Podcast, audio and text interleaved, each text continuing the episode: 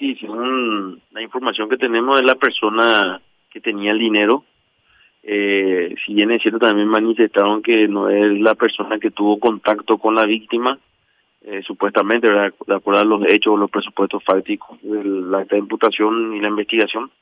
Eh, no obstante, era la persona que tenía el dinero el que, se le fue entregada a esa persona.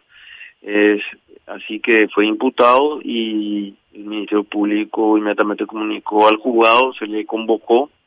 eh, a la audiencia de 242 sometimiento al proceso, en donde el Ministerio pidió la suspensión